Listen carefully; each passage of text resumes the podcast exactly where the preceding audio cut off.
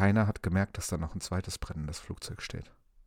Delta Alpha Charlie Papa Charlie Request Taxi. Delta Papa Charlie taxi to holding point runway 23 left via taxis Echo Bravo and Alpha 10908 knots QNH 1008 hold short of runway 23 left report ready. Delta Papa Charlie taxi to holding point runway 23 left right taxis Echo Bravo and Alpha 10908 knots QNH 1008 will hold short runway 23 left.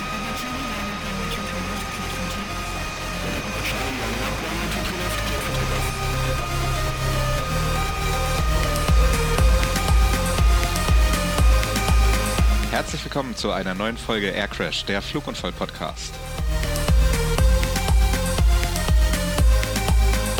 Bringt eure Sitze in eine bequeme Position und stellt sicher, dass eure Abspielgeräte eingeschaltet sind. Wir starten sofort.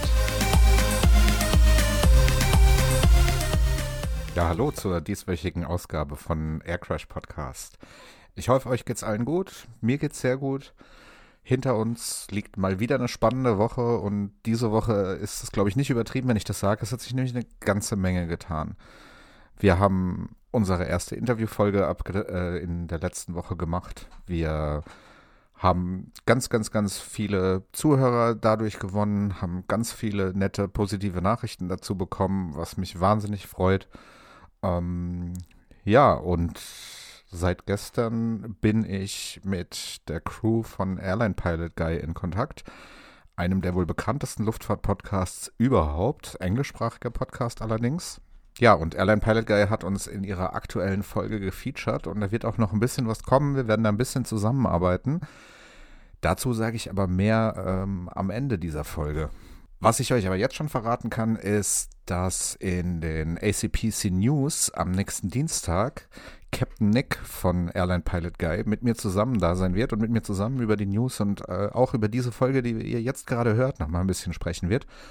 Und das wird sicherlich lustig. Auch da wird es im Anschluss wieder eine Chatrunde geben. Also wenn ihr da Bock drauf habt, kommt da einfach mit rein und dann hören wir uns das mal zusammen an.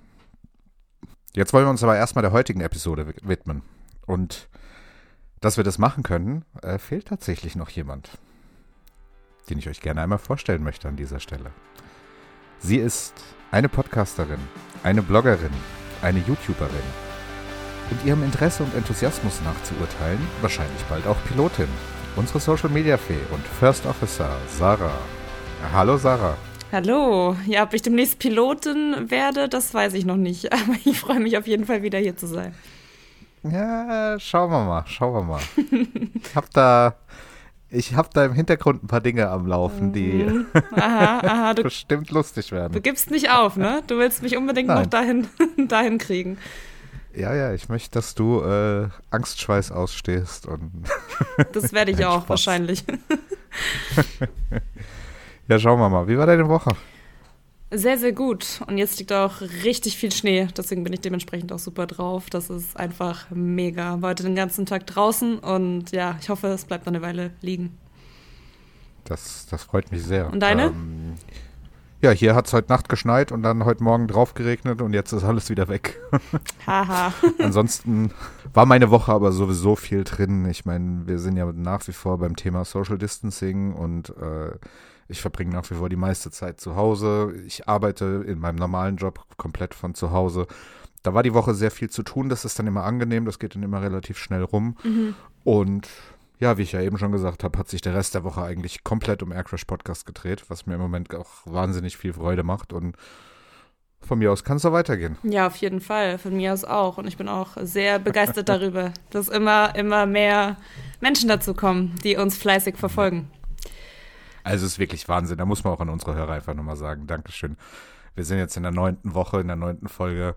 Ähm, was sich in der Zeit entwickelt hat, das ist schon wirklich krass. Und das ist ähm, also auch von, von anderen Podcasts bestätigt mittlerweile, dass diese Kurve, die da nach oben zeigt, äh, außergewöhnlich ist. Ich hoffe nur, dass ihr jetzt nicht, wenn wir uns so darüber freuen, abflacht und ein Ende findet. Das wäre, das wäre dramatisch.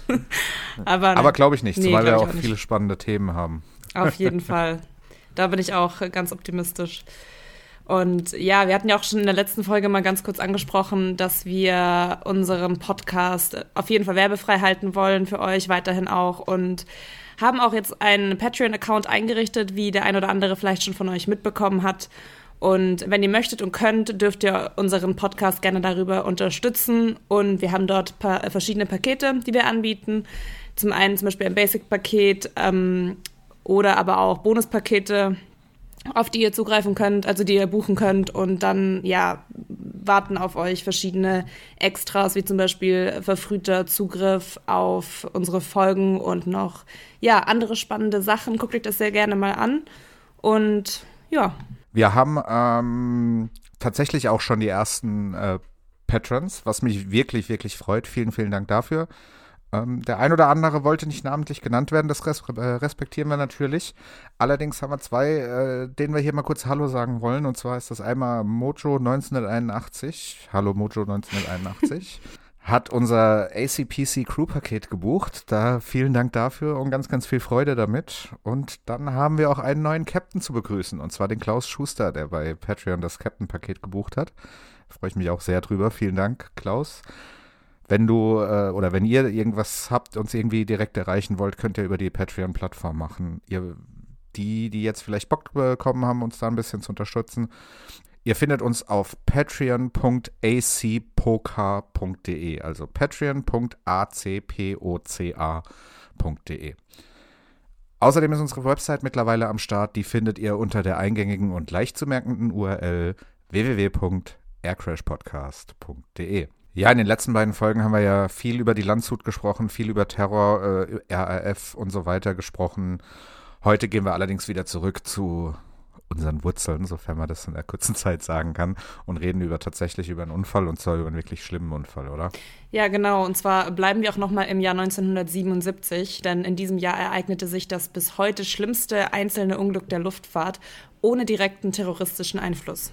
Ja, das stimmt leider. Das war ein schrecklicher Tag für die Luftfahrt, was da passiert ist. Kurz zusammengefasst kriegt ihr das Ganze jetzt wie gewohnt. Einmal von der Sarah. Wir schreiben den 27. März 1977. Teneriffa, Kanaren, Spanien. Am Flughafen Los Rodeos herrscht Chaos. Der Flughafen von Las Palmas auf der Nachbarinsel Gran Canaria ist vorübergehend geschlossen. Fünf Flüge, die eigentlich nach Las Palmas unterwegs waren, wurden zusätzlich zu dem sowieso schon hohen Verkehrsaufkommen am Los Rodeos dorthin umgeleitet, darunter zwei riesige Boeing 747 der KLM und Pan Am. Die Clipper Victor der Pan Am kam als Charterflug PA 1736 aus Los Angeles über New York und hatte 16 Mann Besatzung und 380 Urlauber an Bord, die in dem tropischen Paradies der Kanaren auf eine Kreuzfahrt gebucht waren der Jumbo der KLM kam aus Amsterdam und führte als KL 4805 ebenfalls einen Charterflug durch. 234 Urlauber freuten sich auf ein paar schöne Tage auf Gran Canaria. Die Situation im Cockpit der Pan Am 747 war angespannt. Man landete um 14.15 Uhr in Gran Canaria und eigentlich hatte die Besatzung gebeten, bis zur Wiedereröffnung in Las Palmas über den Inseln kreisen zu dürfen. Dieser Bitte wurde nicht entsprochen und die Maschine wurde stattdessen angewiesen, auch auf Teneriffa zu landen. Während die Passagiere der anderen Maschinen in das Terminal gebracht wurden, wurde dies den Passagieren der Pan Am nicht gestattet, da die Flughafenhalle mittlerweile völlig überfüllt war. Die Clipper Victor Besatzung wollte daher, als der Flughafen in Las Palmas um 14.30 Uhr wieder öffnete, unverzüglich wieder starten und den Flug zum eigentlichen Ziel Gran Canaria fortsetzen. Allerdings blockierte die vor ihr stehende KLM 747 den Weg zur Startbahn und musste noch mit ihren Passagieren beladen werden. Der Verkehr auf dem wiedereröffneten Flughafen verzögerte den Start weiter, so dass der KLM-Kapitän sich entschied, die Maschine direkt für den Rückflug nach Amsterdam zu betanken, was zu einer zusätzlichen Verspätung führte. Erst um 16.58 Uhr, also fast 3,5 Stunden nach der Zwischenlandung, erhält die KLM-Maschine die Freigabe zum Starten der Triebwerke. Eine Minute später auch die Pan Am. Die offene Startbahn ist die 3.0, also die Bahn von Südosten nach Nordwesten. Da die Maschinen aufgrund der beengten Platzverhältnisse aber am nordwestlichen Ende der Bahn stehen, müssen sie über die Startbahn zur Startrichtung rollen, dann eine Ausfahrt nehmen und am anderen Ende der 3300 Meter langen Bahn in die entgegengesetzte Richtung starten. Während die KLM-Maschine dies tut, zieht dichter Nebel auf. Auch die Pan Am Clipper Victor rollt die Bahn hinunter, um sich am anderen Ende zum Start anzustellen. Die KLM hat noch keine Startfreigabe, beginnt aber den Startlauf. Kurz darauf kollidieren die beiden Maschinen auf der Startbahn. 583 Menschen sterben, es gibt nur 60 Überlebende. Ja, danke, Sarah. Schrecklich. Also wirklich ähm, bis heute äh, größte Unfall der Geschichte ohne direkten terroristischen Einfluss. Ähm, 2747 involviert. Wirklich ganz, ganz, ganz schlimme Sache. Vielleicht gehen wir, äh, bevor wir uns den Details widmen, nochmal kurz genau darauf ein, was ähm, bei der Kollision passiert ist. Die, die KLM, die war ja in Startposition gestanden. Die, ähm, die Pan Am war noch auf der Bahn, um auf dem Weg ihren Backtrack zu beenden. Was genau ist ein Backtrack? Ähm, ein Backtrack ist, wenn man auf der Startbahn rollt und zwar entgegen die Startrichtung, also sich quasi ähm, auf den Weg zum äh, Start macht, aber dazu mangels Platz die Startbahn benutzt. Und dann Ah, okay. rollt man quasi entgegen der Startrichtung einmal die Startbahn runter und am Ende der Startbahn dreht man um. Das ist ein, ein Backtrack. Alles klar. Um dass du, ähm, in, in dem Fall war es so, dass der, dass der Backtrack nicht die ganze Startbahn runter hätte gehen sollen, sondern bis ungefähr zur Mitte. Und danach äh, sollte dann ein Ausgang genommen werden, also quasi zurück auf die Rollbahn und dann wieder im Kreis ähm, zurück auf die Startbahn. Der Hintergrund, warum man das so gemacht hat, ist, dass in Teneriffa halt einfach viel zu wenig Platz war. Und dementsprechend mussten die, die Flugzeuge sind alle an der Startbahn gestanden, bereit zum Starten und es gab da keine Möglichkeit, irgendwie umzudrehen, dran vorbeizufahren oder sonst irgendwas, wofür es normal an Flughäfen unzählige Rollwege gibt, dass man den Verkehr routen kann.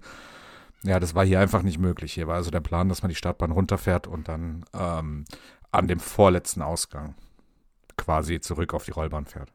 Ja, genau. Nämlich war das so, dass die Pan Am nicht da abgebogen ist, wo sie sollte, nämlich an der Charlie 3, sondern ist weiter zur Charlie 4 gerollt und hat quasi eine ähm, ja, Abzweigung verpasst. Und man weiß nicht genau, ob das beabsichtigt war oder ob das wegen des aufziehenden Nebels, ja, ob die deswegen einfach Charlie 3 übersehen haben und selbst beschlossen hatten, dann bei der nächsten Abzweigung abzubiegen. Und gleichzeitig hat die KLM beschleunigt und die Pan Am im Nebel nicht gesehen.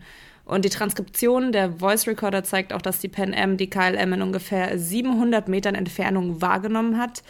Und ja, man hat dann versucht, nach links noch auszuweichen und die KLM hat versucht, die Maschine in die Luft zu bekommen und hat es auch geschafft. Aber ja, das war dann leider schon zu spät. Genau, also die ähm, KLM-Maschine ist tatsächlich abgehoben, aber halt viel zu spät und hat dann die Pan Am mit der Unterseite von ihrem Rumpf ein Stück hinter der Tragflächenwurzel hart getroffen und ist dann sofort nicht mehr flugfähig ge äh, gewesen und ist etwa 150 Meter hinter der Pan Am aufgeschlagen und explodiert und vollständig ausgebrannt. Die Pan Am ist nach dem Aufschlag noch kurz weitergerollt. Die war ja in dem, wegen diesem Versuch des Ausweichmanövers in so einem gleichen, kleinen Weg nach links und brach dann etwa an der Stelle, wo sie die KLM getroffen hat, nämlich genau an der Stelle, um genau zu sein, äh, auseinander. Ja, dabei ist Kerosin ausgelaufen und hat sich entzündet, was mehrere Explosionen verursacht hat. Nichtsdestotrotz haben es tatsächlich 70 Menschen geschafft, aus dem Wrack zu entkommen. Ja, und Flugunfälle haben ja echt immer eine Reihe von Ursachen und es ist ja eigentlich immer eine Verkettung unglücklicher Umstände. Und in der Regel lassen sich diese in technisches Versagen, menschliches Versagen, schlechtes Wetter oder Terror oder aber einer Kombination aus mehreren dieser Aspekte einteilen. Ja, in Teneriffa ist es ein bisschen anders. Oder eigentlich ist es nicht anders, sondern ein bisschen spezifischer. Es ist ein absoluter Sonderfall und auch der einzige Fall, der mir so bekannt ist, weil bei diesem Unfall tatsächlich alle von dir gerade aufgezählten Faktoren in irgendeiner Form eine Rolle gespielt haben. Also hier war, da gehen wir jetzt gleich drauf ein, ähm, hier war tatsächlich äh, Terror im Hintergrund, hier war technisches Versagen im Hintergrund, hier war menschliches Versagen im Hintergrund und hier war letzten Endes auch schlechtes Wetter im Hintergrund. Also da ist wirklich einiges zusammengekommen letzten Endes. Vielleicht fangen wir mal an mit dem Terror, der hier ja eine Rolle gespielt hat, aber tatsächlich weder in einem der Flugzeuge noch in dem Flughafen. Richtig, sondern der Grund, warum die Flüge überhaupt umgeleitet wurden, war ein Bombenanschlag auf Gran Canaria. Und zwar hatten kanarische Separatisten in den Wartehallen des Flughafens Las Palmas eine Bombe gezündet und mit einer weiteren gedroht. Und ja, daher wurde der Flughafen vorerst geschlossen. Fünf Maschinen waren im Anflug auf die Insel und mussten dann, wie gesagt, umgeleitet werden, und zwar nach Teneriffa. Und ja, dementsprechend ist dort ein Riesenchaos ausgebrochen, weil es einfach keinen Platz mehr für die Maschinen gab. Und der Flughafen hat auch nur eine Startlandebahn und eine Hauptrollbahn und das Vorfeld ist auch recht klein und das führt auch zu den Backtracks, also zu dem Rollen auf der Startbahn entgegen der Startrichtung. Ja, genau. Also es ist wirklich den, der Flughafen in Teneriffa, das, das sind im Prinzip zwei große nebeneinander liegende Asphaltflächen und das war's. Und da war halt für den enormen Verkehr kein, schlicht und ergreifend äh, kein Platz. Also das, das war natürlich jetzt in dem Fall ein bisschen unglücklich. Ja, ein weiterer ähm, Faktor, der eine große Rolle gespielt hat, war das von dir erwähnte abgelehnte Holding der Pan Am-Maschine. Die wollten nämlich eigentlich als sie die Information gekriegt haben, dass Gran Canaria zu ist, wollten die gar nicht nach Teneriffa. Die wären gerne in der Luft geblieben, bis sie direkt in Gran Canaria landen konnten. Das wurde aber von Seiten der Flugsicherung abgelehnt und dementsprechend waren sie quasi gezwungen, auf Teneriffa zu landen. Ich kann das nachvollziehen, dass die Flugsicherung dem, dem Wunsch nicht entsprochen hat, weil die Situation auf Gran Canaria war ja unklar. Also es war ja im Endeffekt ähm, gar nicht sicher, wann genau der Flughafen wieder aufgeht. Und deshalb hat man halt aus Sicherheitsgründen die Maschine auf den Boden geholt, was auch völlig in Ordnung ist, normalerweise. Hier vielleicht noch eine kleine Anmerkung oder, oder wichtige Information am Rande. Die Passagiere von der, dieser Pan Am-Maschine waren auch die einzigen auf dem kompletten Flughafen, die tatsächlich nicht aus dem Flugzeug raus durften. Weil nämlich die Pan Am die letzte Maschine war, die gelandet ist dort. Und alle anderen Maschinen waren schon entladen und die Passagiere haben sich im Flughafen in den Wartehallen ähm, aufgehalten. Und das übrigens hat bei der KLM-Maschine für die einzige Überlebende gesorgt. Da war nämlich eine Reisebegleiterin mit an Bord, die eigentlich in Teneriffa hätte eingesetzt werden sollte, aber ihren Flug halt über Gran Canaria gebucht hat. Und die hat sich dann kurzfristig entschieden, in Teneriffa zu bleiben und den Weiterflug nach Gran Canaria gar nicht erst anzutreten. Und ja, somit war sie die einzige Überlebende aus der, aus der KLM-Maschine. Weiterer äh, Faktor, der auch in dieser Vorfeld, in dieser äh, Stehen am Flughafen-Situation gespielt hat, der wirklich tragisch ist, ist ähm, die Geschichte mit dem Betanken der KLM.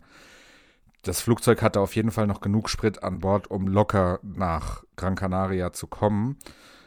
Allerdings war die Crew in dem Flieger, hat sich immer weiter ihrer, dem Ende ihrer Dienstzeit, also der, der maximalen Flugdauer, die die fliegen dürfen, genähert.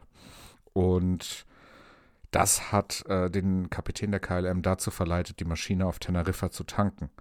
Weiter, äh, nötig gewesen wäre es für einen Weiterflug auf gar keinen Fall, aber da die ja immer schon gerechnet haben, wie lange es noch dauert, bis sie wieder in Amsterdam sind, kann man wohl davon ausgehen, dass sie ein Overlay auf Teneriffa vermeiden wollten, weil sie halt abends nach Hause zu ihren Familien wollten. Und dadurch haben sie die Maschine betankt mit 55.000 Litern Kerosin. Das sind umgerechnet 44 Tonnen. Das wird äh, nachher nochmal wichtig.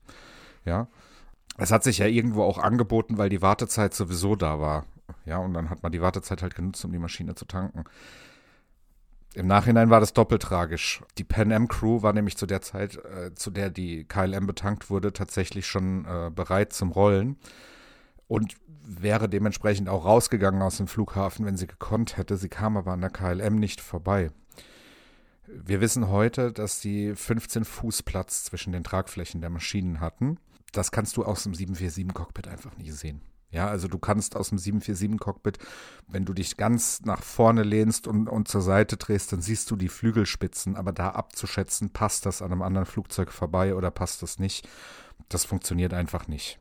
Und deshalb hat man sich dagegen entschieden, um die Maschine außenrum zu manövrieren, weil es halt relativ eng wäre mit einem Wingwalker, also sprich mit jemandem, der an, am Flügelende neben dem Flugzeug herläuft während diesem Manöver, wäre das überhaupt gar kein Problem gewesen. Aber da der Flughafen halt so überfüllt war, war da jetzt auch niemand verfügbar, der das hätte mal eben machen können, weshalb die Pan Am weiter warten muss, musste. Hätte man das gemacht oder wäre die Pan Am sonst irgendwie vorbeigekommen oder hätte man nicht getankt, dann wäre der Unfall auf jeden Fall nicht passiert, weil dann wäre der Ablauf wieder im Endeffekt normal gewesen. Und dann ist es halt krass, wir haben eben drüber gesprochen, wie die Maschinen sich getroffen haben und, und wie das äh, losgegangen ist. mit dem, mit dem Abflug und so weiter. Die KLM hat es ja noch in die Luft geschafft und sie hat es gerade so in die Luft geschafft.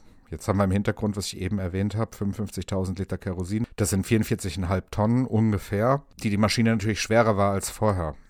So wie sich das alles äh, zusammengetragen hat und so wie die Maschine hochgekommen ist, können wir, glaube ich, sagen, dass wir davon ausgehen können, dass wenn sie nicht getankt hätten, dass es, wenn die Situation eins zu eins gleich entstanden wäre, dass sie es sehr knapp natürlich und völlig äh, außerhalb jeglicher Sicherheitsreserve, aber sie hätten es wahrscheinlich über die Pan Am-Maschine drüber geschafft. Und es wäre halt auch nicht passiert. Die, ganz kurz, wenn ich jetzt kurz einwerfen muss, die Maschine, die hat ja die andere Maschine wegen dem Nebel nicht gesehen, ne? Mhm. Aber sehen die Piloten, die sehen doch ähm, auf irgendwelchen Monitoren, ob da irgendwas noch, also das, haben, sehen die das nicht? Wird das da nicht angezeigt? Nicht am Boden. Ah, okay. Also nur, das, nur in der Luft könnt ihr das In der Luft sehen, funktioniert ne? das, also das funktioniert auf verschiedenen, äh, über verschiedene Möglichkeiten. Mhm. Das eine ist das Thema Radar, das ist am Boden, es gibt spezielle Bodenradare, die sind aber nicht in Flugzeugen, die sind äh, am Flughafen. Im Flugzeug macht das keinen Sinn, weil das wahnsinnig werden würde, weil am Flughafen in der Regel recht viele Flugzeuge rumstehen.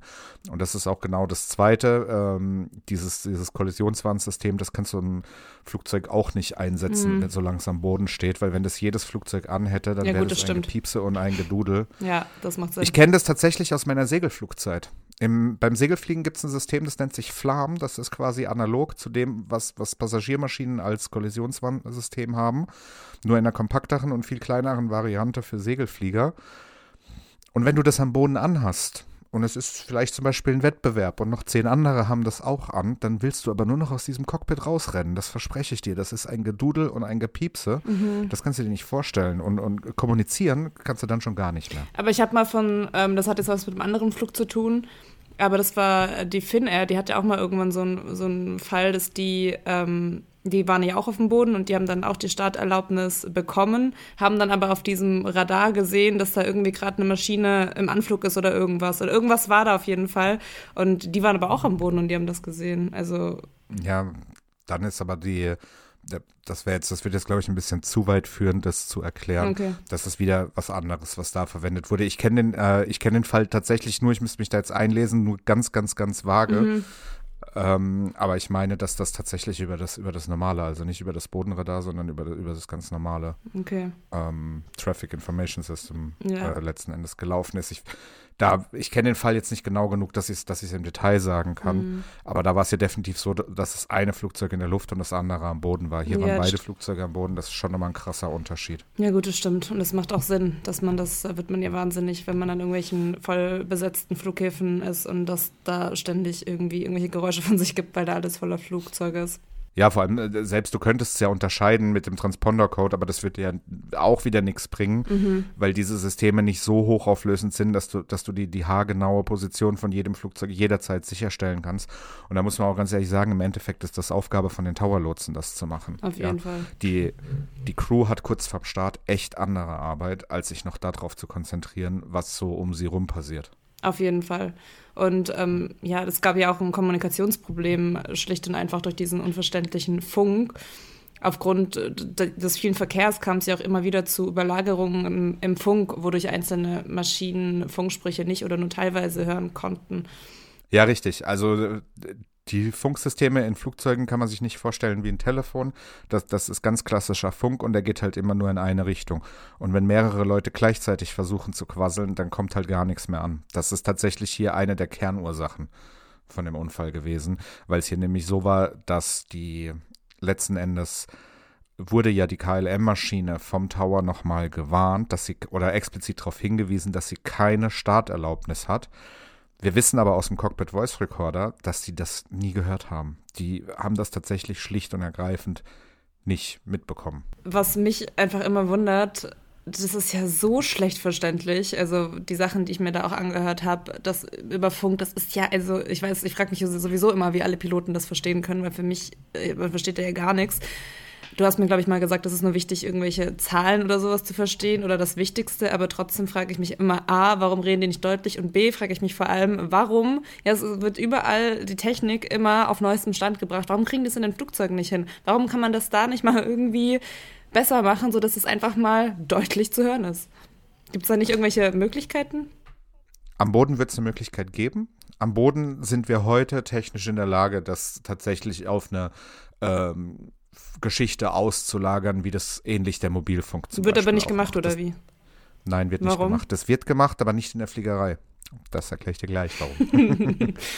ähm, die Polizei macht das zum Beispiel, die Feuerwehr machen das. Die haben alle auf den Digitalfunk umgeschaltet. Das ist ein himmelweiter Unterschied. Das ist glasklar, das ist super gut verständlich.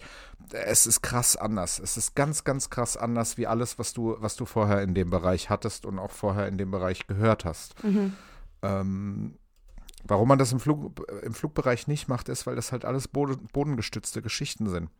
Das sind alles Sachen, die darauf ausgelegt sind, Boden zu Boden zu funken. Ja. Und wir haben ja beim Flugzeug nicht nur den reinen Bodenkontakt, sondern dann halt auch, wenn das Flugzeug in der Luft ist. Und da müssen wir eben ältere, noch müssen wir zumindest ältere Verfahren anwenden. Ja, und jetzt extra für den Boden nochmal ein zusätzliches Programm einzuführen, das wäre, das wäre tatsächlich nicht, ja, nicht leistbar einfach. Ja. Zumal man ja auch sagen muss, dass seit dem Unfall das schon deutlich besser funktioniert. Und du hast völlig recht mit dem, was du sagst, dass man nur einzelne Sachen davon hören muss. Ähm, die, die Phraseologie, wie im Funk gesprochen wird, die ist immer gleich. Ja. Das heißt, ich sage etwas und bekomme eine Antwort drauf. Und ich weiß schon, wie das außenrum heißt von der Antwort und ziehe mir nur die Informationen raus, die für mich wichtig sind. Das ist auf der einen Seite super, auf der anderen Seite ist es auch ganz doof. Ich habe das selbst schon erlebt. Ich selbst, ich schwöre, ich habe es nie gemacht, aber wenn ich in einem, wenn du im Anflug auf dem Flugplatz bist, dann kriegst du Informationen von diesem Flugplatz über äh, Wetter und so weiter, ob vielleicht irgendwo eine Rollbahn gesperrt ist oder sonst irgendwas. Und diese Informationen, die werden nacheinander aufgelistet und danach kriegst du den ähm, Identifier. Das ist ein alphabetischer Buchstabe. Also du hast dann zum Beispiel die Information Bravo. Ja, und wenn es dann abgedatet wird, die nächste ist dann die Information Charlie und die danach ist die Information Delta und so weiter. Trotzdem, Und die Gefahr ist relativ groß. Entschuldigung. nee, ja, nee, erzähl erst fertig. die, die Gefahr ist relativ groß, dass du in einem Flughafen, den du immer wieder anfliegst und das äh, immer wieder im Großen und Ganzen das Gleiche ist, dass du das gar nicht mehr abhörst, sondern einfach nur noch das, das ist ein automatischer Computer, der das übermittelt, ja, und dass du den einfach quasseln lässt, bis er dir am Ende den alphabetischen Buchstaben sagt und dann meldest du dich zur Landung an und du meldest dich ja mit deinem Kennzeichen with information Delta Okay. zum Beispiel an. Ja, damit sagst du dem Lotsen, ich habe mir das angehört, aber wenn du dir halt nur den Buchstaben angehört hast, ist es relativ blöd. Ja, aber ich, also ein entfernter Bekannter von mir, sag ich jetzt, nenne ich jetzt mal so, der ähm, ist auch Pilot und der hat mir zum Beispiel auch erzählt, es kommt immer drauf an, also der macht so Langstrecken, Langstreckenflüge nach ähm, Südamerika und sowas und hat auch gesagt, dass das gerade auch bei bestimmten Ländern unverständlich, also dass, dass der kaum versteht, was sie da von sich geben. Und er hat das damals nicht äh, mir erzählt, sondern meiner Mutter erzählt und die hat mir das quasi weiter erzählt und da habe ich mich auch gefragt, wie macht er das dann? Ich hätte ihn gern persönlich gefragt, aber er hat es mir ja nicht persönlich erzählt. Aber wie machen die das, wenn, wenn die die Leute halt wirklich nicht verstehen, weil die aus irgendeinem Grund miserables Englisch haben oder sonst irgendwas ähm, oder die das nicht verstehen?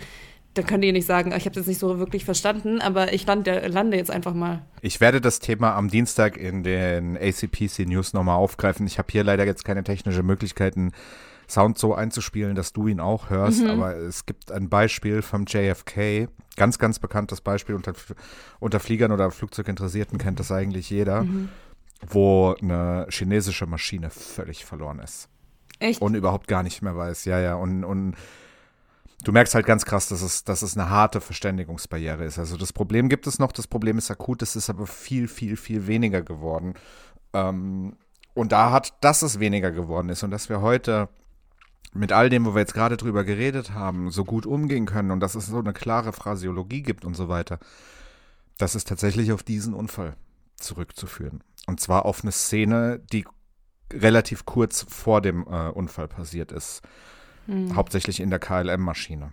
Die KLM-Maschine, die hat vom Tower das Abflugverfahren per Funk mitgeteilt gekriegt. Das ist ein ganz normaler Prozess. Da kriegst du gesagt, welches von den möglichen Abflugverfahren aus dem Flughafen rauszunehmen hast und wie danach deine Route ist und so weiter. Diese Abfluginformation ist aber keine Startfreigabe. Ja. Nach heutigem Standard wird man sagen, die Funkdisziplin ist nicht eingehalten worden. Jetzt habe ich da mal ein bisschen drüber nachgeschaut. Äh, Damals war das tatsächlich nicht geregelt, wie man da miteinander spricht, sondern es war einfach nur wichtig, dass man die Information nach A und B trägt. Okay. Und hier hat der Kapitän ähm, diese Meldung äh, bestätigt. Ich habe mir das extra hier rausgesucht. Und zwar gehen wir es jetzt einfach mal Stück für Stück durch. Also der, der ähm, Teneriffa Tower sagt, KLM 8705, you're clear to Papa Beacon, climb to maintain flight level 90. Right turn after takeoff, proceed with heading uh, 40 until intercepting the 325 radial from Las Palmas 4. Das ist eine ganz normale Abfluginformation. Mhm. Ja, der Pilot kriegt hier einfach nur gesagt, wie er abzufliegen hat. Er bestätigt das mit Yes geht heute so nicht mehr. Sprechen wir gleich nochmal drüber, dass nur mal ähm, die Antwort darauf war Yes. Danach meldet er sich wenige Sekunden später, um genau zu sein, zehn Sekunden später, nochmal im Funk und sagt, uh, Roger, sir, we're clear to the Papa Beacon Flight Level 90, right turn out 040 until intercepting the 325. We're now at takeoff. Also er hat jetzt ein Readback gemacht von der Information, die er bekommen hat. Das ist soweit okay. Und danach sagt er, we're at takeoff. Woraufhin der Fluglotse antwortet, okay. Also heißt, du kannst los. Danke, Sarah. Danke, dass du das gerade gemacht hast. Genau das hieß es nämlich nicht. Und genau das wurde interpretiert. Das ist halt Interpretations-, also man kann das interpretieren. Ne? Der Kapitän Mike meint mit We're now at takeoff, meint er ganz klar, wir fliegen jetzt los. Was der Lotse aber versteht, ist, wir sind startbereit. Mhm. Ja? Okay. So, der Lotse sagt, okay, bestätigt damit die Information, wir sind startbereit. Und der Kapitän interpretiert in das Okay, wir sind auf Go, wir können losdampfen, oh, was das Mann. Zeug hält. Okay. So. Allerdings war dieses Okay nur die halbe Wahrheit. Hier kommt nämlich jetzt wieder die Überlagerung ins Spiel, von der wir vorhin gesprochen haben die komplette Meldung, die der, Tenor, äh, die der Tower in Teneriffa äh, da abgegeben hat, war, okay, stand by for takeoff, I will call you. Und tatsächlich konnte nur das Okay von der KLM richtig gehört werden, weil dann wieder irgendeine Überlagerung äh, drin war. Also wieder alles so unglücklich verlaufen, wie es nur verlaufen kann. Ganz extrem, ja. Das ist allerdings was, was wirklich, was, was eine große Änderung ausgelöst hat. Das, was da passiert ist, so wie da kommuniziert worden ist, das geht heute nicht mehr. Da hat sich wirklich eine ganze Menge ähm, geändert. Ähm, infolge von dem Unfall wurde eine ganz klare Sprechweise eingeführt, die bis heute gilt in der Luftfahrt, mit der ich auch fliegen gelernt habe tatsächlich. Ähm, die Ansagen von Lotsen müssen immer in den Kernpunkten wiederholt werden. Das ist der erste Punkt. Und der zweite, der noch viel wichtigere Punkt ist, dass das Wort Take-off aus dem Bodenverkehr komplett verbannt wurde. Das wird, solange ein Flugzeug Räder am Boden hat, genau einmal gesagt, und zwar bei der tatsächlichen Startfreigabe. Oder wenn die Startfreigabe sofort danach nochmal widerrufen wird, aber auch dann ist wieder ganz klar, dass es sich darauf bezieht. Alles, was sich ansonsten auf den Start bezieht am Boden, wird immer mit Departure angesprochen und nicht mehr mit Takeoff. Das heißt, diese missverständliche Kommunikation, die hier passiert ist, die kann da nicht mehr ähm, passieren. Als zusätzliche Folge aus diesem Unfall hat man außerdem noch eingeführt, dass die Lotsen, wenn sie mit einer Maschine sprechen, die am Anfang der Startbahn steht, bereit für den Startlauf ist, nach jedem Funkspruch, der keine Startfreigabe ist, immer sagen müssen Hold Position. Ja, also auch da ist dann nochmal ganz klar definiert, nein, es geht hier nicht um deinen Start und man kann halt diese, diese versehentliche äh, äh Starterei, die hier passiert ist, letzten Endes noch ähm, ausschließen. Wer sich das übrigens mal anhören will, wie sich das anhört, dem sei unser Intro mit unserem großartigen Piloten und unserer großartigen Lotsin Sarah ans Herz gelegt. Weil natürlich ist unser Intro nach diesen Sprechregeln gesprochen. Ähm, ja, und da war also die, die, das, die ganze Funkthematik. Man hatte das damals scheinbar einfach nicht so auf dem Schirm, wie wichtig das ist, dass man klar und deutlich und verständlich miteinander sprechen muss. Vor allem halt, wenn so, so viel äh, los ist am, an einem Flughafen. Aber ähm, es gibt ja auch keinerlei, also äh, auf einem Voice Recorder oder irgendwas, wie der Co-Pilot reagiert hat. Wusstet ihr jetzt, dass der quasi ohne Starterlaubnis ähm, los ist? Nein, ich glaube nicht, dass er das wusste. Okay. Was natürlich auch eine wesentliche Rolle war und zu dem Unfall beigetragen hat, war, wie wir bereits schon erwähnt haben, der dichte Nebel, der auch eine sehr große Rolle gespielt hat. Und zwar ist Teneriffa für seinen spontan aufziehenden Nebel berüchtigt. Und an diesem Tag galt das Sprichwort, man sieht die Hand vor Augen nicht, ganz besonders. Der Nebel war extrem dicht und eine überlebende Flugbegleiterin der Pan Am beschrieb das so, also ich zitiere jetzt, ich habe aus dem Fenster gesehen und konnte das Triebwerk Nummer zwei nicht sehen. Und das ist das Innere der beiden Triebwerke. Und der Flughafen Los Rodeos verfügte damals auch nicht über ein Bodenradar, was bedeutete, dass der Tower-Lotse seine Arbeit quasi ja, komplett blind gemacht hat. Ja, genau. Also Thema Bodenradar brauchen wir jetzt nicht mehr drüber, drauf einzugehen, haben wir ja eben schon mal drauf drüber gesprochen, aber das ist dieser, dieser Nebel in Teneriffa. Ich habe das tatsächlich mal selbst gesehen. Ich war genau einmal in meinem Leben in Teneriffa, wunderschöne Insel. Kann ich jedem ähm, empfehlen. Und da gab es einen Tag, da ist dieser Nebel aufgekommen und das ist wirklich krass. Das geht innerhalb von, ich will jetzt nicht sagen Sekunden, aber auf jeden Fall innerhalb von Minuten und du siehst einfach nichts mehr. Krass, okay. Genau, genauso schnell ist es auch wieder weg danach. Aber es ist, äh, Wahnsinn. Und äh, also da einen Flugbetrieb aufrecht zu erhalten, ist mindestens grenzwertig. Vor allem mit den technischen Voraussetzungen, die damals da waren. Starten heute ein bisschen anderes Thema, alles ein bisschen leichter, aber, aber damals huiuiuiuiui, gar nicht mal so gut. Hm. Ja, ein anderer Faktor war das falsche Abrollen von der Pan Am-Maschine. Also die hätte an Charlie 3, das hat die Sarah ja vorhin gesagt, rausgesollt. Sie ist an Charlie 3 vorbeigerollt, in dem, ungefähr in dem Zeitrahmen, als der Nebel aufgezogen ist, kurz danach. Es wird in der, äh, in der Transkription nicht darüber gesprochen. Wir wissen also nicht, ob die der Meinung waren, dass sie noch eins weiterrollen, ob sie ähm, der Meinung waren, dass sie das Richtige tun oder ob sie vielleicht sogar Charlie 3 einfach nicht gesehen haben, wegen dem, äh, wegen dem extrem dichten Nebel. Ja, sie sind also auf jeden Fall weitergerollt. Sie, wenn sie Charlie 3 von der Bahn gegangen wären, wären sie äh, weggelaufen, wären sie schlicht und ergreifend weg gewesen, als die KLM da ankam. Dann wäre auch nichts passiert. Das wäre auch eng gewesen, alles, gar keine Frage. Und zwei Flugzeuge auf einer Startbahn, vor allem wenn eins davon startet, das geht einfach nicht. Da brauchen wir nicht drüber zu sprechen. Aber es wäre so auf jeden Fall besser ausgegangen. Weiterer Faktor war, haben wir jetzt eben schon mal äh, ausführlich drüber gesprochen, ähm, der, der Startlauf ohne Freigabe von der KLM. Wie gesagt, es äh, gab in, ähm, Interpretationsspielraum. Die Untersuchungsbehörde sagt, dass das die Hauptursache des Unfalls ist.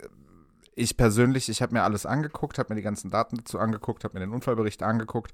Ich bin da tatsächlich ein bisschen anderer Meinung. Ich bin tatsächlich, dass es hier alle Faktoren zusammen waren, die den Unfall ausgelöst haben. Und hier jetzt auf dem Kapitän von der KLM die komplette Schuld abzuladen. Der Mann hat den Unfall selbst nicht äh, hat den Unfall selbst nicht überlebt, ja, aber trotzdem ihm da irgendwie jetzt die ganze Schuld bei ihm abzuladen. Das ist meiner Meinung nach nicht richtig. Man muss hier wirklich ganz klar sagen, jeder dieser Faktoren, wenn er anders gelaufen wäre, hätte diesen Unfall verhindert.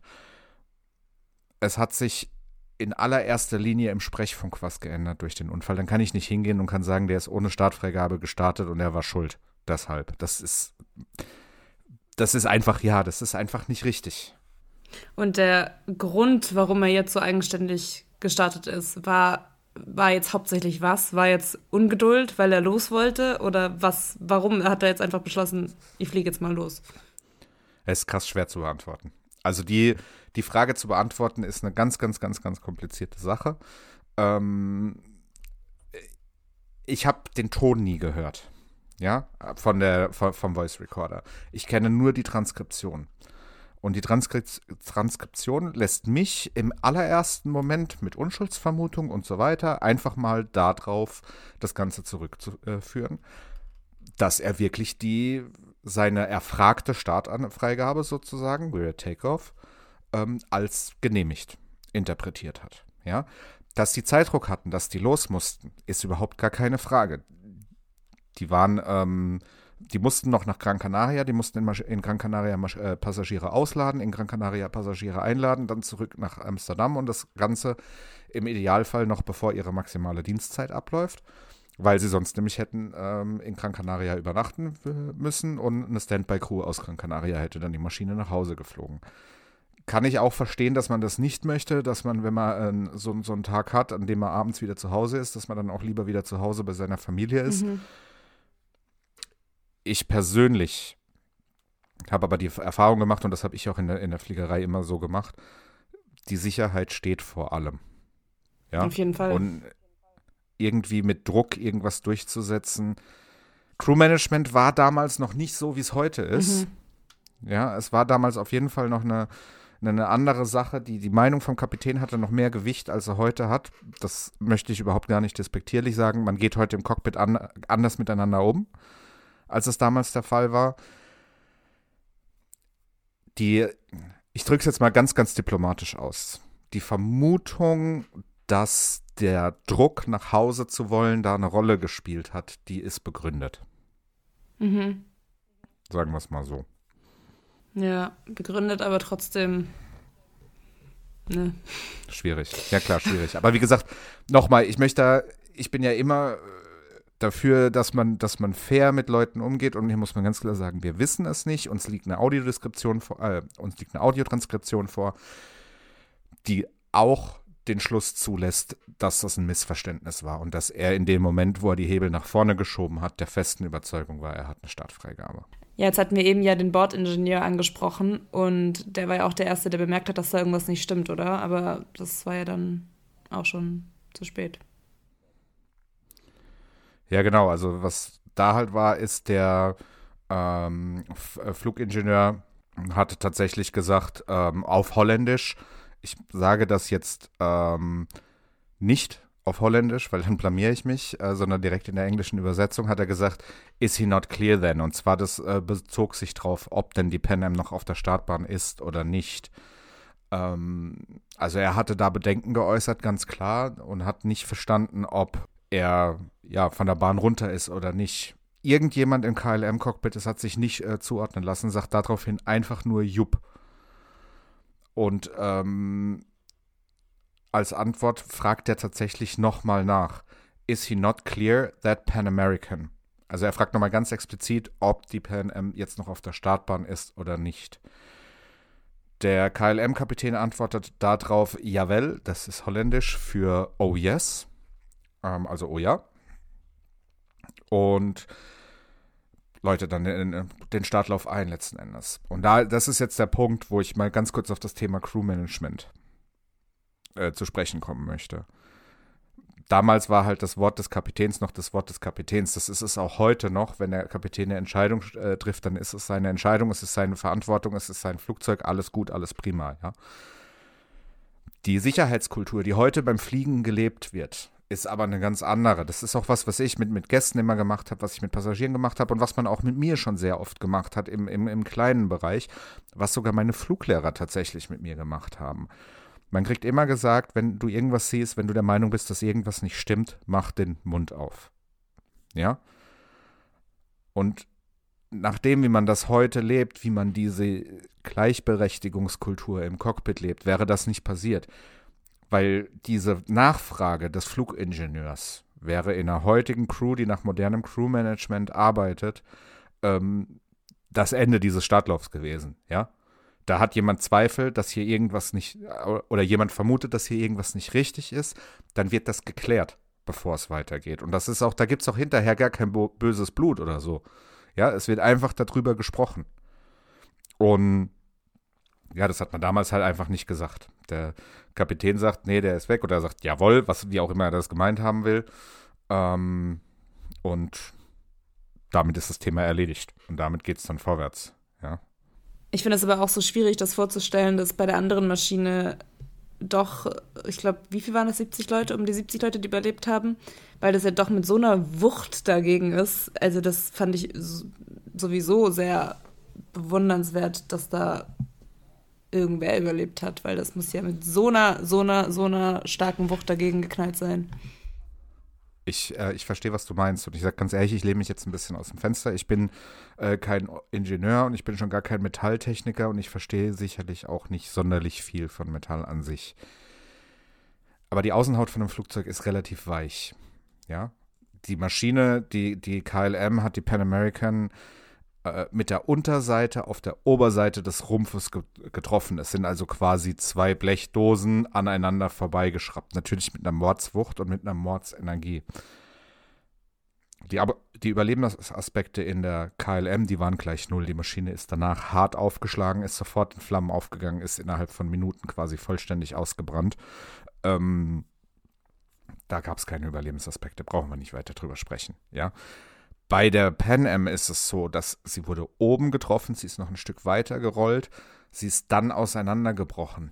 Ich wage sogar zu behaupten, dass wenn sie nicht auseinandergebrochen wäre, dass es kein Feuer gegeben hätte in diesem Flugzeug. Die das, das Auseinanderbrechen hatte in dem Fall halt einen Nachteil, aber gleichzeitig auch einen Vorteil, weil dadurch hattest du, so blöd das jetzt auch klingt, plötzlich eine riesengroße Öffnung, über die du rauskommen konntest. Und deshalb sind da auch verhältnismäßig viele Menschen rausgekommen. Übrigens da noch eine interessante Information am Rande. Ähm, tatsächlich war, da kann man sich jetzt mal vorstellen, wie dicht dieser Nebel war. Man hat natürlich schon mitgekriegt, dass da was passiert ist. Die Flughafenfeuerwehr ist sofort zu der KLM-Maschine gefahren und hat die gelöscht mehrere Minuten lang. Und keiner hat gemerkt, dass da noch ein zweites brennendes Flugzeug steht. Das musst du dir mal vorstellen, ja. Also da vielleicht nochmal so viel zum Thema Nebel. Das ist Ja, so ein brennendes Flugzeug macht schon ein bisschen Licht. auf jeden Fall. Aber jetzt so, Und die beiden Maschinen waren ungefähr ja 150 bis 200 Meter auseinander, also nicht ewig weit voneinander weg. ja. Ja, trotzdem alles schwer vorstellbar. Aber so schlussfolgern kann man jetzt wahrscheinlich sagen, dass hier auch wieder, wieder mal leider sehr, sehr viel schiefgelaufen ist und alles schiefgelaufen ist, was schieflaufen kann, oder? Also mit dem letzten Satz hast du es genau richtig gesagt. Hier ist alles schiefgegangen, was schiefgehen kann. Hier ist nichts, aber auch wirklich gar nichts richtig gelaufen. Wenn wir es nochmal ganz, ganz kurz zusammenfassen, was alles diesen Unfall verhindern hätten, hätte können. Der Anschlag auf Gran Canaria. Wäre das nicht passiert, wären die Maschinen ihr normales Routing geflogen, wären normal in Gran Canaria gelandet, das wäre alles in Ordnung gewesen. Das abgelehnte Holding der Pan Am. Flugsicherungstechnisch völlig nachvollziehbar, warum man das gemacht hat. Auch alles in Ordnung, war die komplett richtige Entscheidung. Hätte man der Pan Am erlaubt zu warten, im Endeffekt ist der Flughafen Gran Canaria 15 Minuten nachdem die gelandet sind aufgegangen. Ja, das wäre sich also dicke ausgegangen. Hätte man ihr das erlaubt, in der Luft zu warten, wäre sie nach äh, Gran Canaria und die KLM wäre in Teneriffa gewesen. Es wäre auch nichts passiert. Die Funküberlagerungen, hätte es die nicht gegeben, hätte die KLM-Crew aller Wahrscheinlichkeit gemerkt, dass da was nicht stimmt, beziehungsweise respektive, dass sie keine Starterlaubnis haben. Und dementsprechend wären sie nicht gestartet und es wäre auch nichts ähm, passiert. Schlecht gestaltete Funkprozeduren haben wir jetzt lang und breit drüber gesprochen. Mit einer klaren Phrasiologie wäre das trotz Überlagerung nicht passiert. Der dichte Nebel. Klar, hätte es den Nebel nicht gegeben, gegeben, hätten die einfach gesehen, da rollt ein Flugzeug rum. Und gar niemand wäre je auf die Idee gekommen, da die Hebel nach vorne zu schieben und zu starten. Daraus resultierend dann der Startlauf ohne die Startfreigabe der KLM. Hätte man, wäre man sich bewusst gewesen, dass die Pan Am noch auf der Strecke ist, wäre man nicht gestartet. Das Betanken der KLM. Hätten die nicht getankt, wäre auch alles irgendwie normal gelaufen. Und selbst wenn es trotzdem passiert wäre, muss man es nochmal sagen, aller Wahrscheinlichkeit nach wäre sie über die Pan Am Maschine drüber gekommen und hätte da raussteigen können und es wäre niemandem was passiert. Und zu guter Letzt das Thema Crewmanagement. Hätte man sich mit dem, was der äh, Ingenieur gesagt hat, äh, wirklich befasst und, und hätte gesagt, okay, wir haben hier jemand, der hat ein Problem mit dem, was wir gerade machen. Wir stoppen das, wäre es auch nicht passiert. Also das sind tatsächlich ähm, neun Faktoren. Wenn einer von denen ein bisschen anders gelaufen wäre, dann wäre das nicht passiert. Es ist tragisch und es ist, ähm, wie gesagt, bis heute das schlimmste Fl Unglück der äh, zivilen Luftfahrt. Man kann jetzt äh, da im Detail drüber streiten, ob es nicht immer noch das schlimmste Unglück der ähm, Zivilluftfahrt ist, weil der 11. September, wenn du es genau nimmst, drei einzelne äh, Abstürze waren. Ja. Ich finde das Quatsch. Es ist ein zusammenhängendes Ereignis, ähm, aber es ist tatsächlich das schlimmste Einzelereignis, das je passiert ist. Was ich da Positives aber draus mitnehmen muss, ist, so viel wie da schiefgelaufen ist auf einem Haufen, das kann eigentlich nicht Ja. Ja. Also das ist so dermaßen unwahrscheinlich. Ja, vor allem ist ja seitdem auch nochmal viel verbessert und erneuert worden, wie du vorhin ja auch geschildert hast. Absolut. Also die ganze, die ganze Funkthematik, die sich dadurch verbessert hat, ähm, das ist, glaube ich, die wichtigste Lehre und sowas Vergleichbares hat es ja auch nie wieder mal gegeben. Es gibt immer wieder Kollisionen am Boden. Ja, die sehen wir dann meistens in der lustige oder kuriose Nachrichtensparte irgendwo auf der dritten Seite. Da hast du dann diese Lufthansa 747, die in die Knie geht. Das ist jetzt ein blödes Beispiel, da war kein anderes Flugzeug beteiligt. Oder du hast äh, jemanden, der irgendwo ein Lichtmast mit dem Flugzeug umsenzt. Ja, das ist für den Piloten extrem unangenehm, aber dabei kommt niemand zu Schaden. Außer in dem Fall der arme Lichtmast und der, ah, natürlich der arme Flügel von dem Flugzeug. Aber sowas ist seitdem tatsächlich nie wieder passiert. Und das müssen wir ganz klar sagen, dass das auf die Verbesserung und auf die Lehren, die wir aus diesem Unglück gezogen haben, zurückzuführen ist. Ja. Aber Wir haben ja auch schon öfter im Podcast darauf aufmerksam gemacht und auch auf Social Media, dass es ja wirklich sehr oft so ist, dass unglaublich viel zusammenkommen muss, dass wirklich was passiert und das ist hier wieder das beste Beispiel dafür eigentlich, ne? Absolut. Also das ist was, was diesen Plot, den wir immer haben, dass so viel, dass es eine Verkettung von so vielen Umständen sein muss. Ähm, da ist dieser Unfall das Beispiel schlechthin dafür. Ja, dann sind wir jetzt auch am Ende des Themas angekommen und ich würde sagen, wir gehen jetzt über zum Feedback, das uns wieder erreicht hat, worauf wir am Ende jeder Folge eingehen. Und zwar hat uns Andrea auf Facebook geschrieben. Ich persönlich bin Hobbypilotin, fliege eine C172 sowie im Ultraleichtbereich eine C42 im Verein und finde daher auch aus eigenem Interesse und natürlich auch als Lerneffekt gerade Unfallberichte sehr interessant. Was ich sehr schön finden würde, wären kurze Berichte auch über Zwischenfälle mit Privatflugzeugen, Hobbyfliegern und kleinen Maschinen. Vom UL über Segelflug bis hin zur Eco-Klasse. Ja, es gibt detaillierte Unfallberichte, aber eine Recherche in Filmform erreicht doch mehr Menschen als der trockene BFU-Stoff. Vielleicht denkst du doch einfach mal hier drüber nach.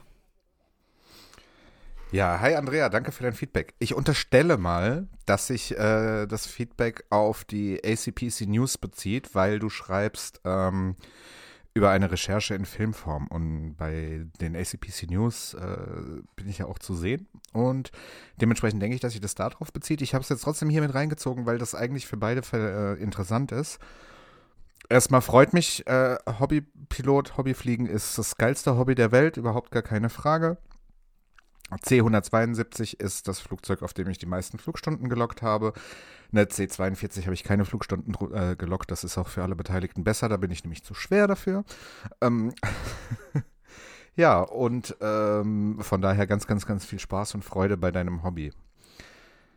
Ähm, zu deiner Frage, ob wir da mal drüber nachdenken. Ja, tun wir. Tun wir ganz intensiv. Wir haben in unserem Ordner in, für zukünftige Fälle einige Sachen, die ähm, tatsächlich, also jetzt nicht unbedingt Eco-Klasse, aber die halt generell General äh, Aviation beinhalten. Für jetzt hier, für Aircrash Podcast, äh, wird das sicherlich auch nicht über die, äh, ähm, unter die India-Klasse gehen.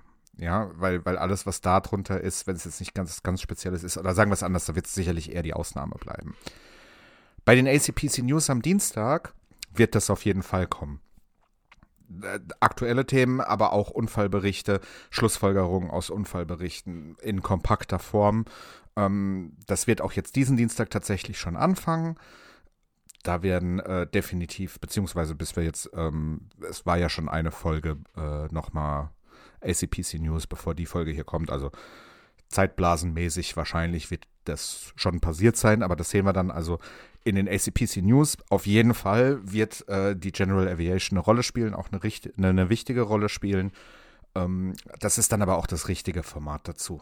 Hier im Podcast selbst glaube ich, dass wir mehr bei den, bei den größeren Ereignissen bleiben, wo es dann halt auch ein bisschen leichter ist, ohne Bild drüber zu sprechen, weil, wie du ja sicherlich weißt, gerade bei Segelflugunfällen oder bei Eco-Klasse-Unfällen, UL-Unfällen, ist es mit Bild dann halt doch nochmal ein bisschen einfacher. Aber vielen Dank für dein Feedback, wie du siehst. äh, Das nehmen wir auf jeden Fall auf und nehmen das auch auf jeden Fall gerne auf.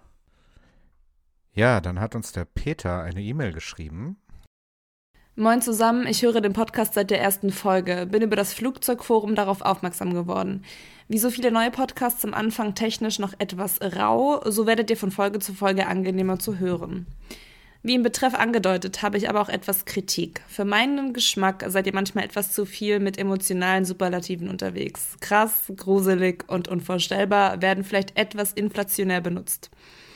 Auch wenn im Podcast gesagt wird, dass man sich die Darstellung eines Unfalls fast nicht mehr weiter anschauen konnte, weil zu emotional auffühlend oder so, sollte man sich vielleicht überlegen, ob ein Podcast über Flugunfälle das Richtige für einen ist. Ich freue mich auf weitere Folgen. Viel Erfolg weiterhin.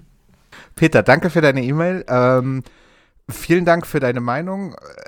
Meinungen sind uns immer wichtig und Meinungen sollen immer subjektiv sein. Deine Meinung ist sehr subjektiv, das ist überhaupt gar keine Frage. Wir haben uns trotzdem entschieden, da auf jeden Fall drauf einzugehen. Ich möchte vielleicht mal kurz was Allgemeines dazu sagen. Die Sarah hat keinen fliegerischen Hintergrund. Die, ich hatte damals ausgeschrieben, dass ich mir einen Partner wünschen würde, der den Podcast mit mir zusammen macht. Die Sarah hat sich bei mir gemeldet, hat gesagt, es ist, sie kann sich vorstellen, dass das Thema interessant ist. Wir haben ein bisschen darüber gesprochen. Sie hat sich da reingefuchst in eine Art und Weise für jemanden, für den das alles wirklich äh, ja, völlig unverständlich war vorher. Ganz, ganz, ganz, ganz großes Kompliment an sie da von meiner Seite. Ähm, Sie ist ja aber auch ein bisschen der menschliche Pol in dem Ganzen. Ja, ich neige dazu, wenn ich irgendwas erzähle oder erkläre, sehr schnell ins sehr Technische zu verfallen. Der Anspruch von uns soll aber sein, dass, dass wir diese Geschichten so erklärbar machen, dass sie auch jemand versteht, der jetzt vielleicht nicht gerade ganz, ganz, ganz tief irgendwo in der Luftfahrt verwurzelt ist. Und da tut mir die Sarah, wenn wir die Folgen besprechen, äh, einen Riesengefallen damit, dass er da ist, weil sie immer wieder sagt, hör zu, das ist, das geht zu weit ins Technische und so weiter und ich überlege mir, wie ich was anders machen kann. Und man muss halt auch sagen, ihr waren viele von diesen Sachen einfach unbekannt. Und ich persönlich bin der Meinung, dass wenn da so ein krass gruselig oder unvorstellbar oder so kommt, dass das 100% ernst ist. Aber Sie sitzt ja hier äh, auf glühenden Kohlen und möchte sich da, glaube ich, auch wirklich gerne selbst nochmal zu äußern. ja, auf glühenden Kohlen jetzt nicht. Äh, ja, auf jeden Fall auch danke dir fürs Feedback. Also bei mir ist es echt so, dass ich, wenn ich diese Wörter benutze, dann kommt das wirklich bei mir aus dem Moment heraus, dass ich es wirklich krass gruselig, unvorstellbar, schlimm, was auch immer finde und ich in dem Moment auch kein anderes Wort dafür parat habe, weil ich auch finde, die Sachen, die wir beschreiben und die wir erklären, die sind so ja, jetzt muss ich, jetzt fehlt mir schon wieder das Wort, du merkst. Also so, ja, schlimm, dass ich wirklich in diesen Momenten oft nach Wörtern suche, nach Wörtern greife und nicht weiß, wie ich das überhaupt in Wörtern zusammenfassen kann. Und ähm, ja, mir gehen einige, manche der Fälle auf jeden Fall sehr nah. Aber ich wüsste jetzt auch nicht, warum ich das verbergen sollte in dem Podcast. Wenn es bei mir so war, dass mich irgendeine Doku oder ein Bericht oder was auch immer sehr ergriffen hat, und ich das wirklich angeschaut habe und fast Tränen in den Augen hatte, die ich übrigens auch bei der Aufnahme hatte, dann ja, ist es für mich auch völlig in Ordnung, das rüberzubringen und auch dazu zu stehen. Und ähm, das gehört, finde ich, auch einfach dazu. Es sind sehr emotionale Themen, es sind Themen, die sehr berühren, die, ja, die sehr berühren und die wirklich unter die Haut gehen. Und wenn ich sowas dann sage, dann ist das wirklich, weil mich das sehr berührt hat und ich, wie gesagt, da keinen Grund für sehe, warum ich das nicht zeigen soll. Und ähm, ja, und mich interessieren die Themen nach wie vor natürlich extrem, aber es ist bei mir natürlich schon immer mit einer gewissen Emotionalität verbunden. Ich muss auch ganz ehrlich sagen, ich finde das überhaupt gar nicht schlimm. Ähm, mir war das jetzt wichtig, äh, für dich, Peter, da einmal so drauf einzugehen, da kurz drüber zu sprechen. Ähm, mir gehen die Sachen oft auch nach. Na, ist, ist tatsächlich so. Ähm, als wir über das Thema Germanwings zum Beispiel gesprochen haben und über meine Gründe, warum ich nicht darüber sprechen möchte oder in absehbarer Zeit nicht darüber sprechen möchte, ähm, das hat auch was in mir ausgelöst. Das ist, glaube ich, die Last, die man auf den Schultern tragen muss, wenn man, wenn man sowas macht. Nichtsdestotrotz bin ich der festen Überzeugung, auch von dem, was wir so zurückgemeldet bekommen, dass, dass es gut ist, was wir, was wir machen und wir, wir nehmen uns das zu Herzen, was du schreibst. Äh, werden aber weiterhin gucken, dass wir auch menschlich bleiben bei dem Ganzen und, und nicht nur zu 100 Prozent äh, ins Sachliche gehen.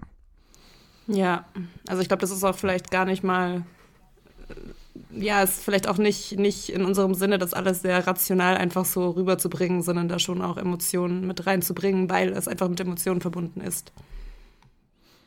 Genau. Und wenn der, Wenn du das einfach nur trocken runterratterst, dann erstens bin ich nicht der Mensch, der das macht, du sowieso nicht, Sarah. Und wenn du es nur trocken runterrattern würdest, dann hättest du den nächsten, der sagt, ich will nicht, dass du das nur trocken runterratterst. Ja, Ja. auch ganz klar. Also ich persönlich bin mit dem, mit dem Weg, den wir da eingeschlagen haben und mit dem Zwischenweg, den wir gehen, zufrieden. Und damit haben wir ähm, jetzt seit fünf Minuten über das Thema gesprochen und es auch gut sein lassen. Ja. Ähm, ja, auch da wieder danke für euer Feedback. Wie gesagt, wir sind ein interaktiver ähm, Podcast. Wir freuen uns immer sehr über Feedback. Wir haben ganz, ganz viele unterschiedliche Möglichkeiten, wie ihr uns erreichen könnt. Unsere E-Mail-Adresse feedback at aircrashpodcast.de oder aircrashpodcast at gmail.com. In den sozialen Medien unter den Handles ähm, Aircrash Podcast, sowohl bei Facebook als auch bei Instagram sind wir zu finden. Wir sind bei Twitter zu finden als Podcast-Crash. Und seit dieser Woche auch auf unserer Homepage aircrashpodcast.de, in der es ein Kontaktformular gibt und auch sämtliche Kontaktmöglichkeiten nochmal aufgezeigt sind. Wir freuen uns über jede E-Mail, die wir bekommen. Ich versuche die allermeisten zu beantworten. Feedback in die Folgen mit reinnehmen wir so gut es geht. Heute, dadurch, dass es eine ein bisschen länger war, war es ein bisschen weniger. In der nächsten Woche ist es wieder ein bisschen mehr. Apropos nächste Woche, bevor wir jetzt zur nächsten Folge kommen, habe ich noch eine kleine Überraschung. Oder was heißt Überraschung? Und zwar möchte ich noch mal kurz auf das Thema ähm, ACPC News am nächsten Dienstag eingehen, bei dem ich nicht alleine bin. Und die Person, die mich begleitet, die haben wir heute dann äh, dazu auch kurz eingeladen. Ja, wie angekündigt haben wir ja am Dienstag Captain Nick von Airline Pilot Guy bei uns in den ACPC News und äh, sprechen auch nochmal im Detail über Teneriffa. Und außerdem wird Nick mit durch die Sendung führen. Und da er kein Deutsch spricht, werden wir die News ausnahmsweise auf Denglisch gestalten, könnte man so sagen. Also mit Deutsch und Englisch so ein bisschen im Wechsel. Ja, genau richtig. Ähm, Nick macht bei Airline Pilot Guy unter anderem seine Plain Tales, großartige Geschichten äh, über die Fliegerei und hat da eine ganz, ganz tolle Folge zu Teneriffa gemacht. Netterweise hat er sich heute auch bereit erklärt, kurz mal Hallo zu sagen, weshalb wir jetzt auch auf Englisch äh, wechseln, denn er ist bei uns. Und ja, da ist er. So, ladies and gentlemen, give us a warm welcome to Captain Nick. Uh, hi, guys. Great to be on board. It's lovely to see you, Sebastian, and you, Sarah. What a lovely uh, pleasure this is for me to join you. Yeah, thank you so much for coming. I mean, this was quite uh, short notice. Notice. I think the first time I contacted you was on Friday or Saturday, and now we're recording this on Monday. Thank you very much for for that. That's awesome. Well, uh, we've got a quite a big lockdown here in the United Kingdom at the moment, so Yeah, I have I got have that. got plenty of free time. Uh, just the APG to keep me busy. In fact, we've just put out our latest podcast today, so uh, I've got a few days uh, spare. Just finished writing my next plain tale, uh, all about the B 58 Hustler. Uh, and we're going back uh, to one of the tales that I remember writing quite a while ago, aren't we? Uh, the Tenerife disaster. Right, like to this very day, the most terrible disaster of all time. We just um talked about it a lot in German. Um, yeah, if you could just you know tell us about the the, the conclusions we made, if those are correct, because w- what we decided is. Or what we said is that the investigation report stated that the main um, reason for the accident was the KLM pilot taken off without proper clearance. But but my personal opinion is that that's simply not the main factor. That you can pretty much use all those facts, like you know the weather, that that the pilot obviously taken off without proper clearance. The um, thing that happened in Gran Canaria, um, the traffic, not having ground radar, all that. What's your opinion on this? They, I think, in there's always a, a, a major prime cause uh, for something like this, uh, and I think the the findings of the inquiry were probably correct in that. Uh, the main reason was the captain took off without a definite clearance. But there are lots of um, other causes, uh, less important, but all contributing towards him making that mistake.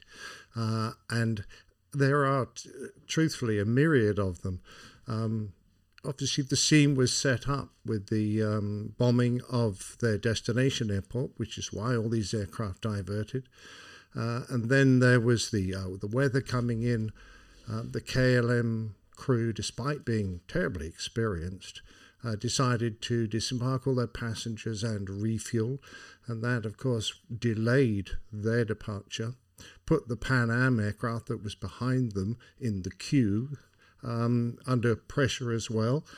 Uh, and in the background, the KLM captain was worrying about his duty time. They had some very strict new rules brought in about how long a duty period they were allowed, and these were being enforced uh, by law. Uh, so he knew that if he exceeded his duty period for the day, he uh, he could be prosecuted in in theory. So despite having created a lot of these delays, he uh, then was very anxious to get airborne uh, quite quickly. Um, uh, so as he tried to do so, the weather started to come in, um, and he found himself in a very difficult position with the limitations for taking off, with uh, some of the runway lights not serviceable. The centerline runway lights weren't working, so that meant he had an additional weather limitation he had to concern himself. His duty period there hanging over him, uh, just getting out to the end of the runway, he was really very, very keen to fly. And then on top of everything else, the Pan Am aircraft's coming up behind him couldn't see him in the uh, in the bad weather, and then there were a number of quite poor uh, radio transmissions from both sides, both the uh, air traffic controller on the island and uh, the KLM crew, that uh, would have really just added to their difficulty um, over transmissions. Uh, and um, I don't think the KLM pilot captain really understood the situation on the ground with the Pan Am aircraft still coming down the runway. He had turned around and was ready for takeoff. And it was only the flight engineer that had a reasonable grasp of the fact that the Pan Am aircraft might still be on the runway, although they couldn't see it because of the bad visibility. tried to stop the captain. This is something where I, I um, kind of want to want to say something about real quick because we talked about that quite a lot, and then especially with uh, Sarah not really knowing how you know cockpit communication and all that works and worked at that time. Um, now you haven't been flying with a with a flight engineer, obviously, like not lately at least, but wouldn't it be in today's world that if the flight engineer says, "Look, there, I think there's something wrong here. I think that guy's still on the runway," that would be like an immediate stop, and and and there would be no discussion about it. Uh, that's exactly right. So. Uh, uh, the modern teachings for cockpit resource management uh, really weren't in place back there in the 70s. It was being thought about and introduced, but this was another major accident that really forced people to think more about communication on the flight right. deck. So, if anyone on the flight deck uh, had a doubt about whether something was safe to do, a good captain, uh, obeying the principles of CRM, would immediately listen to their um, voice, um, take it on board, and take an appropriate action, uh, which would have been to have stopped the takeoff. He had time to do that. Um, but back in those days, in the 70s, and the fact that this was a very senior captain, there was also a lot of command gradient. So, oh. captain there up on his pedestal as the great authority on the flight deck, uh, with although they were uh, quite experienced, the rest of the crew subservient to him.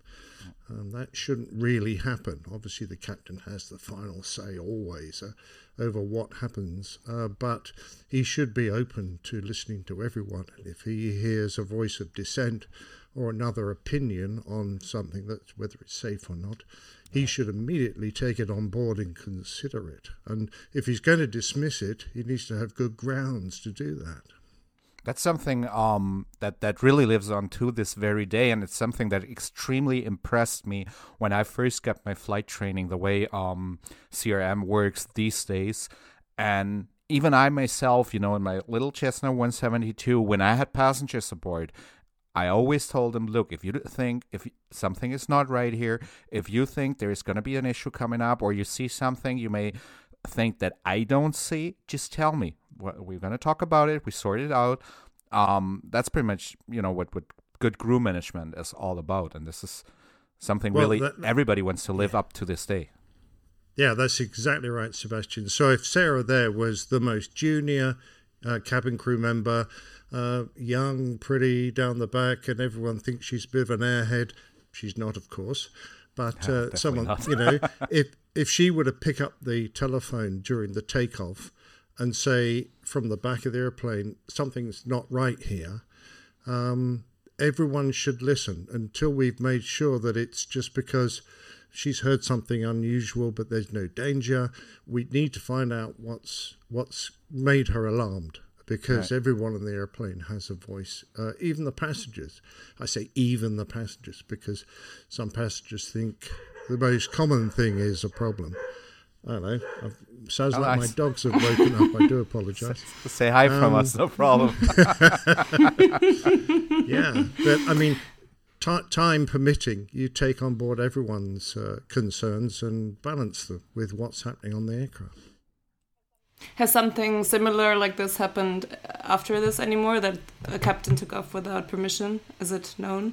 Uh, yeah, it, but usually we've only got most aircraft two people on the flight deck nowadays. So um, often one is working the radio and the other is perhaps doing another duty. And uh, sometimes only one of you hears a transmission. Uh, if you're in doubt as to whether that transmission is correct or not, then you should always question it because sometimes the other guy won't have heard and you're relying on just one person to get it right. But you'll be glad to know that communication uh, between aircraft is improving all the time. And nowadays, a lot of clearances, for example, are passed by data link. So you get a, a typed uh, message, a printout, which is often easier to interpret than a, a garbled voice transmission over the radio. And there's something I, I can tell you about this as well. Like I, I don't even know what, what would happen in Germany, but in the United States, I can tell you from my own experience, if you do whatever thing they don't really want you to do there, that the air traffic controller is gonna call you out and tell you, look, I have a phone number for you, and you may want to call that phone number after you landed. And that's pretty much when you know you're in trouble. Like you know, that's that's one thing you don't want to happen. yes, they, they they'll tell you there's been a possible deviation, and uh, we've got a number for you. And I think every any pilot that hears that, their their heart will sink because they know they might be in trouble. Um, but on the other hand, uh, you know, um, pilots are encouraged always to report their mistakes, uh, Right. and you can do that in the states. And if you put a report in, uh, then you know you normally won't be punished uh, if it's a genuine mistake. And certainly uh, on my old airline, and I think the vast majority of major airlines, uh, there's a very just um, situation if you uh, feel you've made a mistake. Everyone feels safe to report themselves and enter a flight safety report so that um, you know people, other people can learn from their mistakes, and the company can look at them and decide perhaps whether that individual or all the pilots need additional training uh, in an area where they found a, a weakness uh, in knowledge or ability. That's also something we did in every single uh, flying club I was a member of, and that because you know I was moving around so much, those have been quite some. And in every single uh, flying club, it was like you know open policy. We were talking about those things. Um, things were getting critical when somebody ma- uh, damaged something. So this is just you know those planes were insured. Not really that that there was not really the case that something could happen or something like that. So it was like especially the very young students you know you get you get a flight student he's maybe 16 17 years old and he damaged something on whatever grounds or whatever reason um, you just want to make sure that he's comfortable with ten- telling somebody and i guess that that's pretty much you know a lesson i learned for my life it's in my d- today's job i see so many people you know trying to cover up their mistakes or something and i'm just like hey i uh, f bumped up and uh yeah, here I am telling you I f bumped up.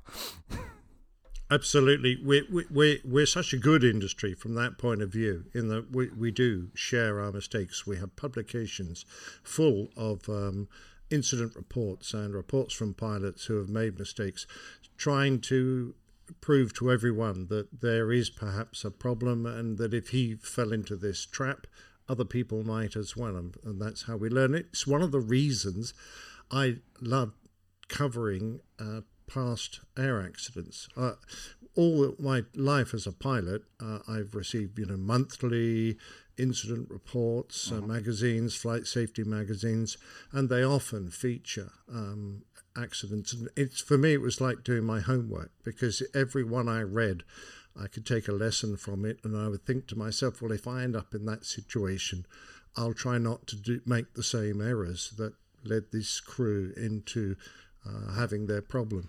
Uh, and this, the Tenerife disaster was exactly one of these. Uh, it was so well known at the time, not quite so much nowadays, but um, the lessons are still absolutely there. There are still places in the world you will fly to, uh, even a major airline will fly to, where the um, language skills of the air traffic controllers are, are not good. And particularly when you've got uh, uh, although the Dutch are renowned for their good English, uh, like of course the Germans are as well. Um, the you know they're not speaking the natural language, so Right. there's That's always a huge uh, difference. I mean, always. Absolutely. So you've got two people not speaking their number one language, and the the chance of um, miscommunication is very high. Right. Sarah, I still owe you That's the, the were- video of that Chinese 747 pilot that got like totally lost at JFK. I'm pretty sure you know what I'm talking about, Nick. Um, oh yeah. But that's what we were also talking about, Sebastian and me, in, in the episode. Because I was wondering how how can the, the pilots communicate with the tower? Because in some in some countries it's so hard to understand them, and then even the um, was heißt Funkverbindung. Uh, radio connection, the radio connection. Yeah, yeah, and the radio connection. It, uh, whatever I whenever whenever I was listening to it on the internet, I didn't understand anything, and I was asking Sebastian like, how do they how do they understand? And Sebastian said it's just a few things that are really important to understand. But still, I was wondering like, oh my god. What happens if you misunderstand it, or if you don't understand their English? or No, And no, I you're- was you're I was right. not only talking about the information identifier there, just there's there's a little bit more ahead of it. Well, you're absolutely right, but there are there are set phrases which everyone has to be familiar with.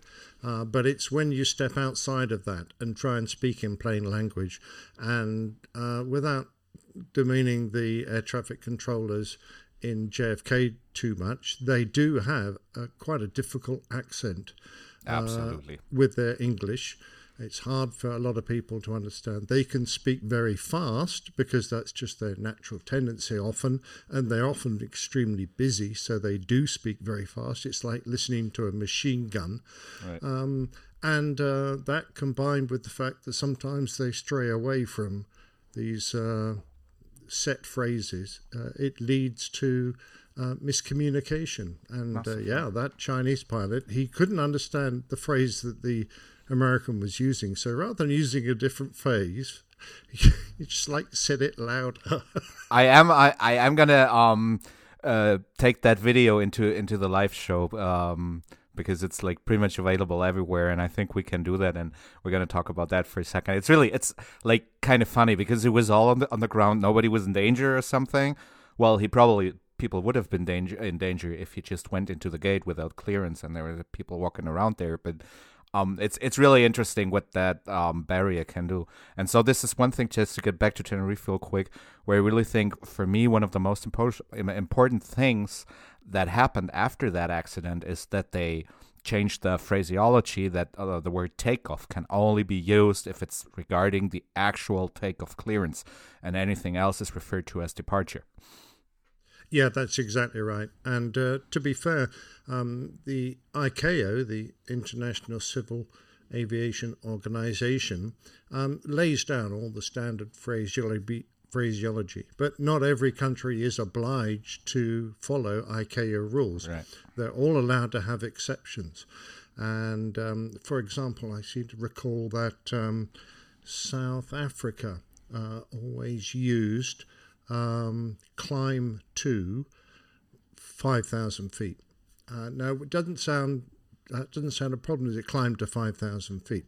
But when they're saying climb to 2,000 feet, does that mean they want you to climb to 2,000 feet or climb to 22,000 feet? Right. Um, uh, most other countries have taken the um, part of the phrase to out of that. So they say climb 2,000 feet. Yeah, I've never heard Uh, that. but- It's just climb and then the number, and that's it. Exactly. But in South Africa, at least when I was still flying there, that was still something they did. And we used to, you know, warn each other about it, try and remind each other. But having said that, the controllers were always very good. They separated, they left a gap. Climb two, then they would leave a gap, and then they would give you the height that's and awesome. numbers. So it was clear, but, you know, under pressure, people perhaps can speak fast, and then that blurs and it becomes a problem.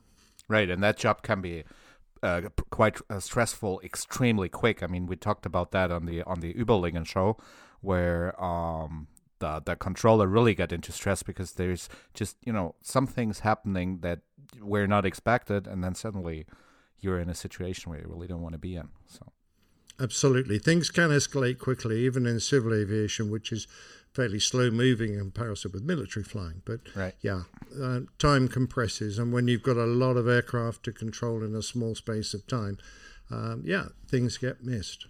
I guess so. So yeah, I guess that's it for uh for today's episode. Um, Nick, many many thanks for joining us today as well, and I'm really looking forward to see you on Tuesday. Uh, we're gonna be live at seven thirty, which is Central European time. So for you, it's an hour earlier. Um, yeah, and I'm, really looking forward to that, and I'm I'm pretty sure it's gonna be a fun show. I hope many of you guys are gonna be in there and just uh, join us with the chat room, and they can answer some awesome questions, and I can answer the, you know, not so hard questions there. Unfortu- unfortunately, I cannot be there, but I'm I'm very sure you're doing a great job.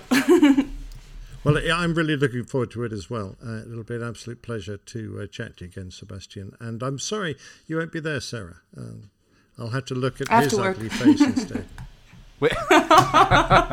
You get that so right. Um, people see me on the live show, so they know what you're talking about. But you're yeah, like 100% correct.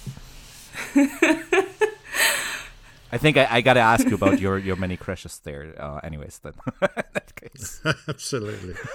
No, no, I'm looking for it'll be uh, it'll be a fun time. I shall bring a beer. Yeah, uh, definitely, that, definitely. I, I'm gonna bring bring a beer too. R two, R three. So if nobody's in the chat room, we're just gonna start a drinking game. That's gonna be fun.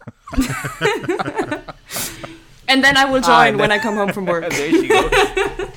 Excellent. All right, so everybody have a great day. Um, yeah, see ya. Yes, thank you so much. Auf Wiedersehen. Ja, nächste Woche geht's dann mit einem Flug weiter, der vielleicht nicht allen von euch was sagt oder ja, nicht allen von euch bekannt ist. Und zwar die Lamia 2933.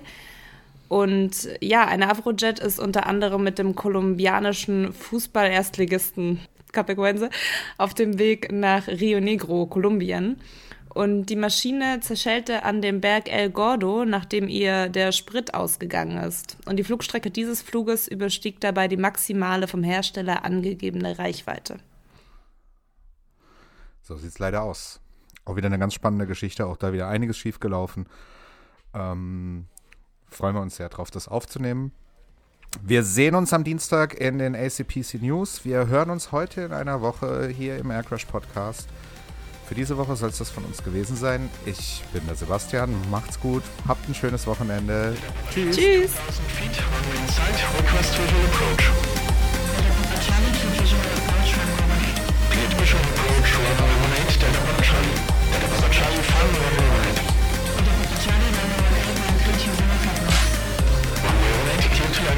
Charlie.